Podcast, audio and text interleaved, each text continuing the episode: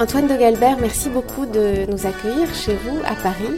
Nous sommes entourés de nombreux objets que vous avez choisis, avec lesquels vous vivez, de peinture, de sculpture. Euh, vous entretenez avec Hervé Di Rosa et avec le Miam un compagnonnage de longue date. À partir de quand avez-vous commencé à vous intéresser au travail d'Hervé Di Rosa? J'ai connu Hervé assez tard finalement, parce que ça fait des années et des années qu'il travaille, qu'il crée son, son univers et ses œuvres, mais je l'ai connu vraiment très bien quand on a organisé l'expo de Winnipeg, qu'on a, qu'on a coédité en quelque sorte. Et on est parti au Canada ensemble. Et avant, je le connaissais comme tout le monde, parce qu'il était connu, Hervé. Mais... Et donc, on, part au Canada avec lui, et on passe une semaine à vraiment à se marrer. C'est un personnage inouï, quand même, totalement euh, inattendu, et qui n'arrête pas une seule seconde à, de cogiter et de rigoler pas toujours de rigoler d'ailleurs, mais en tout cas de cogiter. Et voilà, et donc euh, depuis ce moment-là, j'ai découvert le type, le mec, l'artiste, mais j'ai surtout aussi découvert l'univers du miam, parce que finalement je connaissais très peu. Et euh, voilà, c'est à ce moment-là que j'ai commencé à me dire que, que Hervé avait inventé quelque chose, et qu'il y a très peu de gens qui inventent quelque chose dans le monde de l'art. Comment vous définissez cette invention? Bah, Justement, moi je pensais, moi je connaissais Hervé peintre. Euh, avec la, la figuration libre, etc. Moi, j'ai commencé dans ces années-là. Et puis ensuite, je me suis rendu compte qu'il y avait, qu'il se passait quelque chose autour de lui. C'est qu'il n'y avait pas Hervé tout seul, et le miam tout seul, ou sa pensée. C'était un tout, comme une sorte, euh, je ne sais pas si on peut dire d'art total, peut-être pas, c'est un mot un peu excessif, mais c'était un ensemble. Et que Hervé était indissociable du miam, et que le miam n'existait pas sans lui, bon, même s'ils étaient deux pour le créer. Donc il y avait une sorte de choses comme ça. Et quand j'ai décidé euh, à l'époque avec Paula Heisenberg de, montrer sa collection, quand, j'ai décidé que ça allait rentrer dans ce cycle de collection, au départ je me suis dit je vais exposer la collection d'Hervé Rosa. Entre parenthèses la collection du Miam, parce que c'est toujours un peu entremêlé chez Hervé, c'est jamais très clair. Et puis en fait progressivement on a commencé à prendre beaucoup d'œuvres d'Hervé, on, on s'est rendu compte qu'on ne pouvait pas euh, faire une exposition. Euh, on allait montrer simplement ce que c'était que ce que ce appelle l'art modeste, c'est-à-dire qu'on allait montrer un bonhomme et son univers et son environnement. On pouvait pas montrer, moi j'aurais jamais montré Hervé tout seul, même si c'est un artiste super, et j'aurais jamais montré le Miam tout seul. On a montré une sorte d'état d'esprit. Dans cette exposition qui s'appelait Plus jamais seul, donc là on est en 2016, vous avez invité un artiste dans une série d'invitations à des collectionneurs qui lui-même a montré dans une salle un musée. Est-ce que, selon vous, le Miam c'est une œuvre? Évidemment, je pense que le Miam c'est une œuvre. Enfin, une de ses œuvres. Et c'est une de ses œuvres. Alors il y a aussi un collectif autour de lui, il y a aussi. Euh, le fameux Beluc qui a aussi euh, créé ces vitrines qui sont exceptionnelles. Moi, je pense que c'est une œuvre. Je ne sais pas comment expliquer ça. Je n'ai jamais su vraiment en parler d'ailleurs parce que c'est un mot très nouveau, l'art modeste. C'est c'est pas l'art, c'est pas l'art brut, c'est pas l'art populaire, c'est pas, c'est quelque chose qu'il a inventé de toutes pièces. Et combien de gens inventent des mots? Quand on regarde un peu l'histoire euh, du XXe siècle, l'histoire de l'art. Bah, Dubuffet a inventé l'art brut. Il y a l'Italien qui a inventé l'art, l'art, l'arte povera. Enfin, il y, a, il y, a, eu très très peu comme ça de mots qui, qui sont restés ou qui vont rester. Et l'art modèle, je pense que ça va rester.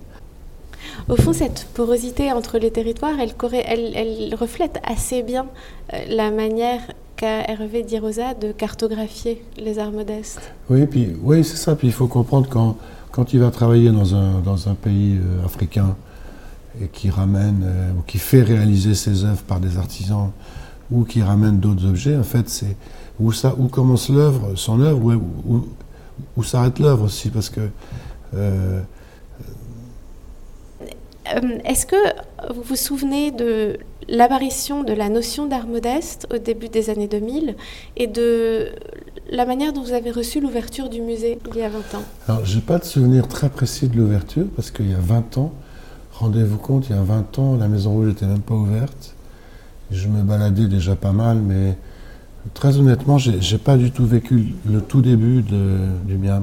Et le lien s'est fait comment vers Winnipeg? Euh, bah, Le lien, il s'est fait progressivement. On est devenus potes. Hervé, c'est Hervé. Hein, ouais. soit il y a quelque chose qui passe, soit il n'y a rien. Enfin, rien. Et ensuite, euh, ce qu'il faut dire aussi, c'est qu'on est très différents. On est capable tous les deux d'aimer des choses totalement, euh, aussi bien un artiste très connu qu'un inconnu, que, de l'art brut. Mais en même temps, on n'est pas du même milieu, on est, très très différents. Moi, je suis introverti, lui est totalement extraverti.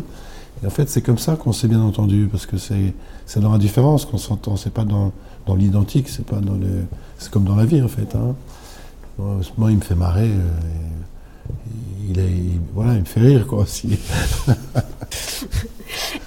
Vous avez euh, collectionné des objets d'art modeste? Je ne suis pas du tout comme lui, c'est-à-dire que je n'ai pas des Goldorak en plastique sous, sous, blister, sous... mais je... Non, je crois que dans, dans ce que lui appelle vraiment l'art modeste, j'ai pas grand-chose. Ou alors je peux avoir une vierge d'aéroport qui clignote, des, des, choses comme ça, mais qui ont toujours un lien avec la religiosité, avec un, avec des choses. Je, suis plus dans l'art populaire que, que dans l'art modeste à proprement parler. Cette vierge, par exemple, qui est là, qui clignote, euh, c'est une vierge de rue de Naples. Euh, ça aurait pu être dans la collection de, du Miam. Donc parfois il y a des petits croisements, mais non, je ne suis pas un collectionneur d'art modeste. Le MIAM fête aujourd'hui ses 20 ans. Euh, vous êtes un des très actifs soutiens du musée. Je crois que vous avez euh, soutenu la publication de plusieurs ouvrages, notamment un livre sur euh, Bernard Belluc. Et vous vous apprêtez à soutenir une bourse que le MIAM vient de lancer, une bourse de recherche qui sera orchestrée par l'Institut national de l'histoire de l'art et qui portera sur la notion d'art commercial. C'est une bourse non pas soutenu par ma fondation, mais financé par ma fondation. C'est vraiment un, choix de. Et après, euh, j'ai été un peu étonné au début parce que le mot commercial, c'est tellement complexe, vous vous rendez compte Parce qu'à la limite, euh, quand Buren vend ses rayures, c'est aussi un art commercial. Hein. Ça devient vite un art commercial. Donc c'est très compliqué. C'est très compliqué de, parler de tout ça. Alors il y a des gens euh, qui ont collectionné des, des objets du quotidien, euh, des bouilloires, des n'importe quoi. Et c'est pas ça non plus. C'est dire que le que l'art il y a des, enfin, que l'art est partout en fait. Je sais pas, il y a un truc comme ça qui me plaît. Comment vous avez, euh, comment vous voyez euh, la place du Miam dans le paysage des musées français?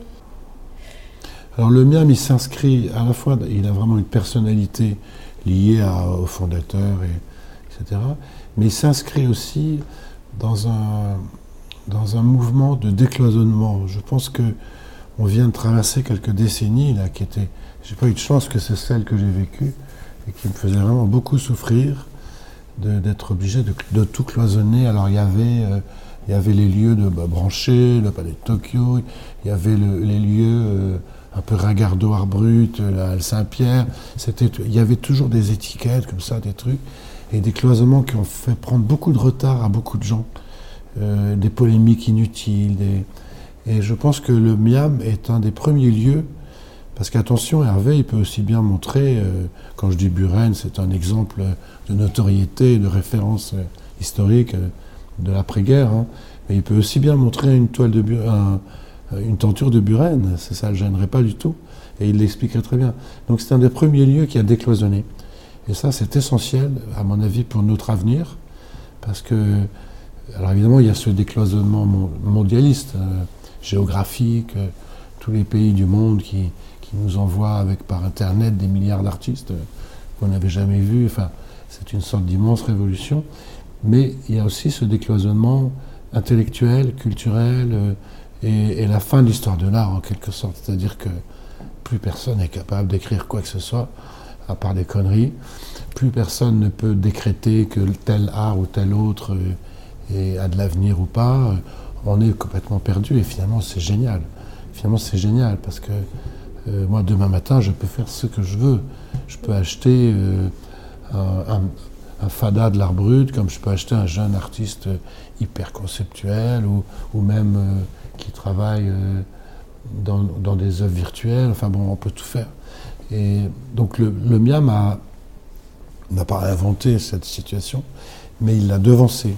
Et vraiment, c'est très intéressant. Et je pense que c'est le grand succès de, ce lieu. Et alors du coup, tous les autres lieux qui étaient, euh, euh, hyper spécialisés, ils ont les, en ont les, bras qui tombent, comme on dit. Hein. qu'est-ce qu'on peut dire en, face du miam? On peut pas dire que c'est n'importe quoi. On peut pas dire que c'est ringard. On peut pas dire que c'est branché. C'est, tout simplement une sorte de voyage comme ça, qui est sincère. Et à mon avis, euh, c'est ce que j'ai fait. Alors, je ne veux pas dire, je ça sans prétention, mais c'était un peu l'histoire de la Maison Rouge aussi. C'est pour ça qu'on s'est retrouvés. C'est qu'à la Maison Rouge, je pouvais aussi passer d'un sinistre inconnu euh, à une starlette, à un truc. Euh, on a senti que on était au plein cœur du, grand bouleversement. Quoi. il n'y a pas d'autre mot. Hein. c'est, pour ça que je continue, moi, parce que ça m'amuse beaucoup. C'est, extraordinaire. tous les objets de la terre.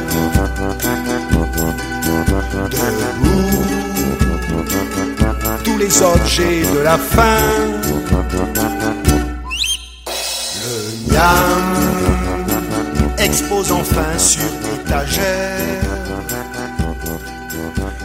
les de tous les plus grands magasins. Du grand art, faisons table rase. Soyons modestes, restons debout.